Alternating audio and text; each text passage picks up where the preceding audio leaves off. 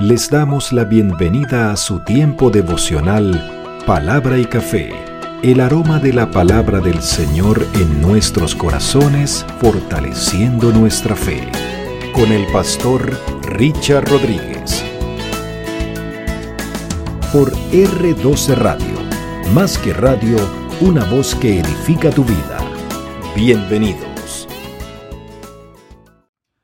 Para hoy, para hoy en palabra y café, dice de la siguiente manera, Señor, tú eres refugio para mis hijos. Suena a un salmo o a una frase de un salmo, yo lo sé, se nota allí por lo de refugio. Pero aunque ustedes no lo crean, de los proverbios o de las máximas, o de los hemistiquios que escogí de allí, de ese salmo para resaltar hoy, está ese. Ya lo vamos a ver en el, en el versículo número 26 del capítulo 14 del libro de Proverbios. Así que continuamos con la primera entrega que hace Salomón, el rey Salomón, de sus máximas, de sus refranes, de sus dichos, de sus afirmaciones o declaraciones sabias para que nosotros tengamos en cuenta. Y Vamos a hablar del capítulo 14, donde comienza precisamente hablando de la mujer sabia ya no identificando a la sabiduría con una mujer, como ya se hizo anteriormente, no, sino como literalmente una mujer, la mujer, la esposa, la, eh, dama que está en casa junto con el varón y de acuerdo con los roles asignados, pues eh, hablemos de ese tiempo en la, antigüedad, pudiéramos eh, calcular unos 10, 9 siglos antes de Cristo. Y, estamos hablando de un tiempo bastante, eh, digamos, eh, antiguo. Pero lo que dice es, la mujer sabia edifica su casa, pero la necia con sus manos la destruye o la derriba. No necesariamente para decir, ah, es que ustedes están, eh, digamos, metiendo a la mujer en una cuadrícula y que tiene que estar en la casa y necesariamente eh, tiene que estar allí. No, y hoy la mujer es trabajadora, es una ejecutiva, sale a trabajar también y, y aparte de eso cuida de sus hijos junto con su esposo. Sí, se ha diversificado, por así decirlo, estos roles, pero hoy también este principio sigue vigente. Si hablamos de un matrimonio, si hablamos de un hogar donde está el esposo y la esposa, la mujer sabia va a hacer todo lo necesario junto con su esposo para edificar la casa y no por su necedad destruirla. Mujer sabia, mujer necia, ya veremos al final del proverbio, del libro de proverbios, ya veremos. Sigamos leyendo y resaltamos algunos. El que camina rectamente, número dos, teme al Señor, pero el, el de caminos pervertidos menosprecia al Señor, lo insulta. En la boca del necio está la vara de su soberbia. A los sabios sus labios los protegen. Sin bueyes el granero está vacío. Sin animales para trabajar el, el granero está vacío.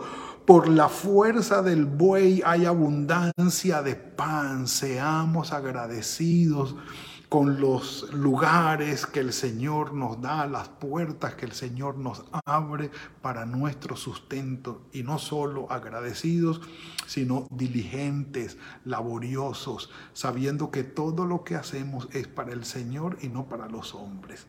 Gracias a los bueyes, aún los animales, para que la tierra produzca y se haga el proceso de siembra y de cosecha, aún esos animales Dios los ha provisto. El proverbio que le llame la atención, por favor, subráyelo, anótelo, búsquelo en diferentes versiones, tráigalo así y bueno, reflexione en él. Pero sigamos. El testigo verdadero no miente, el testigo falso dice mentiras. Busca el escarnecedor la sabiduría y no la encuentra. Pero para el hombre sensato la sabiduría es asequible, es una cosa fácil. Quítate de delante del hombre necio, no te juntes con los necios porque no hallarás ciencia, conocimiento, instrucción, nada bueno en sus labios. La ciencia del prudente está en comprender su camino, por dónde voy, qué estoy haciendo, hacia dónde me dirijo, qué actitudes buenas tengo, malas tengo, qué tengo que cambiar, qué tengo que fortalecer.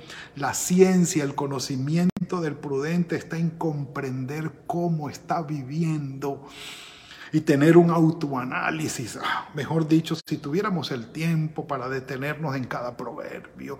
La indiscreción de los necios es engaño. Los necios se burlan del pecado. Esto, esto es increíble. Los necios se burlan del pecado, pero entre los rectos hay buena voluntad, dice los necios se burlan, los necios se burlan de la culpa, pero los justos reconocen eh, el pecado y buscan reconciliación. Los necios se mofan de sus propias faltas, se burlan del pecado. A los necios no les importa si Dios se ofende con su pecado o no. No sé si lo han visto, pero hoy es exactamente así. La gente comete pecados contra el Señor, diametralmente contra Él, opuestos a Él, y no les importa. Aparte de que no les importa, se mofan de que el Señor está en contra de eso, y no solamente contentos con ello, se enorgullecen y hacen el desfile del orgullo del pecado. Ustedes saben de qué estamos hablando. Los necios se burlan del pecado. Versículo 9. El corazón conoce sus íntimas amarguras y ningún extraño se mezclará en su alegría. Ah, mis amados, si pudiéramos detenernos en cada proverbio, que conoce el corazón las íntimas amarguras, sí. Si quien no ha llorado en su cama, abrazando su almohada, orándole al Señor, por un dolor, una amargura, un, fuerte, eh, un intenso dolor que hay en su corazón. ¿Quién no lo ha hecho? La casa de los malvados será asolada, pero florecerá la morada de los, de los rectos. Perdón. Hay caminos que al hombre le parece derecho, por ejemplo, como burlarse del pecado, enorgullecerse de su propio pecado y burlarse de Dios. Ellos creen que están haciendo bien que están haciendo bien en legitimar el pecado y enorgullecerse por su pecado. Hay camino que al hombre le parece derecho o recto, pero es camino que lleva a la muerte. Aún en medio de la risa se duele el corazón y el término de la alegría es la congoja. Muchos han tomado este, este proverbio para después de para decir no te rías mucho porque después de que rían mucho, después de la mucha risa viene el llanto, viene el dolor. Entonces yo prefiero no reírme. O cuando alguien está pasando muy bien, que le duele el estómago de la risa con su familia, con, sus seres queridos, con sus amigos, y, y está en una sana reunión y están riéndose y riéndose, y alguien detiene la reunión y dice, qué tristeza habrá de venirnos ahora, después que ahora nos estamos riendo tanto. Eso es pesimista. Eso es pesimista, pero lo que en realidad quiere decir es la cita directa que tiene con Lucas 6, 25 de las bienaventuranzas, que dice, bienaventurados los que ríen, los que lloran, porque luego reirán. Sí, es cierto, hay una esperanza de alegría para aquellos que están en tristeza aquellos que están riendo, sí, les duele el corazón. Bueno, ah, estamos hablando de las entrañas del estómago, pero tampoco lleguemos al pesimismo de decir, bueno, qué malo nos espera que nos estamos riendo tanto. Por favor, no, no, no lleguemos hasta allí. ¿sí? Dice el, el 14, perdón, de sus caminos se hastía el necio de corazón, pero el hombre de bien está contento con el suyo. El ingenuo todo lo cree El prudente mide bien sus pasos. El ingenuo todo lo cree. Mis amados, si hablamos de información hoy, si hablamos de autoridades dando información hoy, en estos días es cuando más he visto la gran dificultad de creerles a las autoridades y a las instituciones, porque han caído en un descrédito muy grande. Y yo le pido al Señor sabiduría para todos nosotros frente a todo lo que ocurre a nivel mundial y que el Señor nos muestre el camino, que nos dé discernimiento para poder escoger en medio de tanta información y de, y de tantas supuestas verdades, hasta la comisión de la verdad ha salido, que uno dice, por favor, ¿a dónde van a llegar? Ahora ellos sí tienen la verdad. Que el Señor nos ilumine para poder vivir tranquilos y en paz, sabiendo que no son para nada, para nada confiables y que el Señor nos ayude. Triste, pero un café por eso. Mm. Sí, Señor. Sí, Señor.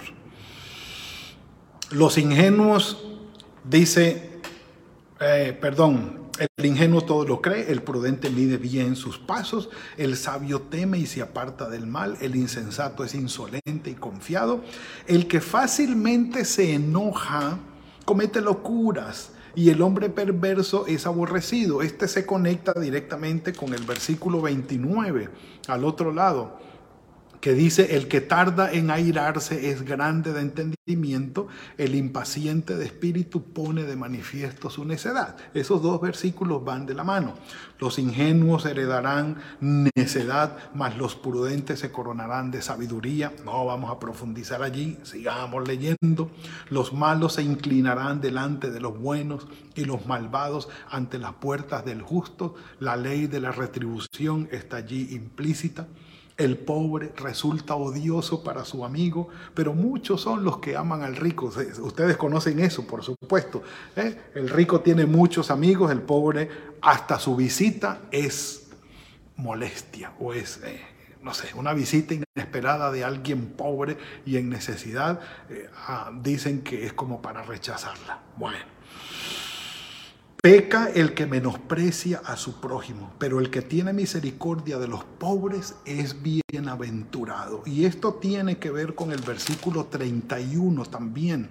Dice, el que oprime al pobre afrenta a su hacedor, pero lo honra el que tiene misericordia del pobre. No nos olvidemos de esto, mis amados. No yerran los que tratan el mal pero misericordia y verdad alcanzarán los que planean hacer el bien. Toda labor, dice el versículo 23, da su fruto, mas las vanas palabras empobrecen. Las riquezas de los sabios son su corona, la insensatez de los necios es su locura. El testigo veraz salva vidas, el falso dice mentiras. Este se repite. En el temor del Señor está la firme confianza y la esperanza para los hijos. Ya vamos a volver sobre este que es nuestro versículo. El temor del Señor es manantial de vida que aparta los lazos de la muerte. En el pueblo numeroso está la gloria del rey. En la falta de pueblo, la debilidad del príncipe. Sí, cuando cuando el gobernante ve que ya no tiene súbditos o que todos se han ido porque él gobierna muy mal, eso habla muy mal de ese gobernante. Aquí está, versículo 28. Eh, muy bien, el de corazón apacible, versículo 30, el corazón apacible es vida para la carne, la envidia es carcoma de los huesos. Dice el, 32, por su maldad es derribado el malvado, pero el justo en su propia muerte haya refugio. Es decir, el justo, aun cuando se enfrenta a la muerte, sabe que allí el Creador, su Padre y Hacedor, lo sustenta porque Dios es Dios de la vida, Dios de la muerte, por cuanto tiene el poder para resucitar y dar vida eterna. Entonces el justo, aún frente a la muerte, haya esperanza, haya refugio, porque el Señor lo sustenta. Nuestro Señor Jesucristo por ello murió y resucitó, venciendo la muerte para hacer que este proverbio se haga realidad en nosotros, quienes hemos sido salvos por nuestro Señor Jesucristo. En el corazón del prudente, versículo 33, reposa la sabiduría, pero no es conocida en medio de los necios. La justicia engrandece a la nación, el pecado es afrenta de las naciones. Una nación pecaminosa va hacia la ruina. El favor del rey es para con el servidor prudente y su enojo para quien lo avergüenza o para el que lo avergüenza. Retrocedamos, mis amados, para ir concluyendo. Y vamos al versículo, dijimos, déjenme ubicarme, el versículo 26. El versículo 26. El temor del Señor, en el temor del Señor está la firme confianza. Dice, el honrar al Señor es una firme esperanza y da seguridad a los hijos. Dice, los que temen al Señor están seguros y Él será un refugio para sus hijos. Nueva traducción viviente.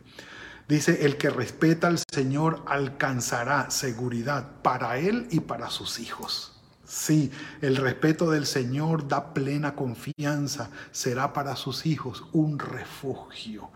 Dice la Reina Valera contemporánea, el temor del Señor infunde plena confianza y da esperanza a nuestros hijos. El que obedece a Dios ya tiene un poderoso protector para él y para sus hijos. Quiero dejar con ustedes hoy, mis amados, este proverbio. Temer al Señor, dice el sabio Salomón, produce bendición para aquel que teme al Señor en primera mano y traslada la bendición a sus hijos. Es significativo, supremamente significativo y profundo. Yo debo concentrarme en lo que el Señor ha hecho por mí. Y si voy a nuestro Señor Jesucristo, que es la máxima bendición que nosotros hemos recibido y que nos ha dado la salvación y la transformación de nuestras vidas y el Espíritu Santo de Dios en nosotros, es la máxima expresión de hacer realidad el temor de Dios en nuestros corazones. Tenemos que hablar de cómo nuestros hijos van a heredar esa extraordinaria bendición. Si es para nosotros un refugio, si el Señor es para nosotros una salvación, la salvación, si el Señor es para nosotros bendición en todas las áreas de nuestras vidas, nuestros hijos van a ser muy positivamente afectados con esto y su vida va a ser algo extraordinario. Y hablemos, sí, de nuestros hijos, de nuestros nietos o quienes tengamos generaciones próximas, cercanas, sobrinos o bisnietos, o, no sé, los que estén creciendo a nuestro lado, quienes están criando hijos pequeños ahora, o preadolescentes o jovencitos. Mis amados, tener la prioridad en nuestro corazón del temor del Señor trae bendición para ellos. El temor del Señor, en el temor del Señor está la firme confianza. Que nuestros hijos puedan ver que pase lo que pase, nuestra confianza en el Señor es inconmovible. Nuestra fe que está puesta en Él, inamovible. Eso será una bendición para ellos. Será esperanza, será refugio, será protección y será fortaleza para ellos. Porque ¿saben qué? En el tiempo en que los niños crezcan y vayan enfrentando la vida, van a tomar como referencia la fe de sus padres, la fe de sus abuelos, la fe de sus tíos, la fe de aquellas personas que estuvieron al lado, no solamente hablándoles del Señor, sino mostrándoles por medio del testimonio cómo el Señor obra en nosotros orar por tus hijos, por tus nietos, por tus sobrinos, imponer tus manos sobre ellos, llamarlos, hablarles, orar junto con ellos. Es algo que debemos hacer, acompañarlos, llamarlos y decirle, hijo, estoy orando por ti, hija, estoy orando por ti. Llamarlos y decirle, hija, hijo, que el Señor te bendiga y te guarde. Estoy orando por ti. El Señor va adelante. El Señor va mostrando el camino. Todo esto va siendo sembrado en el corazón de ellos. Y si en nuestras vidas, muy sabiamente, está el temor de Dios, nuestros hijos serán positivamente afectados por ello. No quiere decir que por la salvación nuestra ellos van a ser salvos. No estoy hablando de eso. Estoy hablando de la siembra de esa palabra del Señor como una semilla viva en el corazón de ellos y que va a germinar. Y ellos van a ver el testimonio, van a ver la palabra y van a percibir la obra del Señor en sus corazones y van a decir, así como fue mi padre, así como fue mi madre, así como fue mi abuelo, con la fe de mi tío, de mi tía, yo quiero buscarte, Señor, y aquí estoy. Dejémosle como herencia esa bendición a nuestros hijos. Y hoy digámosle al Señor con todo el corazón, Señor, yo sé que tú eres refugio para mis hijos. Padre nuestro, gracias por este regalo que nos has dado hoy. Bendito sea tu nombre, Señor. Oramos por nuestros hijos e hijas, por nuestros nietos, nuestros sobrinos, los las personas pequeñas que están a nuestro lado, que están creciendo, Señor, que están viendo nuestro ejemplo de vida y nuestra fe. Llénanos de tu Espíritu Santo, Señor, y llévanos de tu mano para dar el mejor testimonio y la mejor instrucción con el ejemplo de vida. Y que por todo ello tú seas refugio, esperanza, protección para nuestros hijos. Los ponemos en tus manos, Señor, donde quiera que estén y que tu bendición los cobije. Dirígenos en el resto de este día, Señor. Tu bendición esté con nosotros. Y gracias, Señor, por este tiempo de palabra y de alimento espiritual para nosotros en Cristo Jesús. Amén y amén.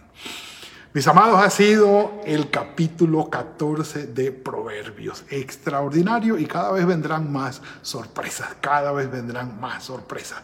De un muy buen tiempo de palabra y y café.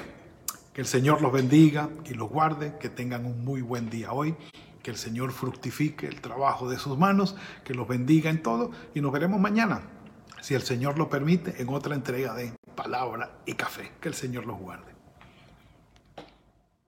Gracias por compartir con nosotros este espacio de palabra y café. Hasta una próxima oportunidad por R12 Radio. Más que radio, una voz que edifica tu vida. Que Dios les bendiga.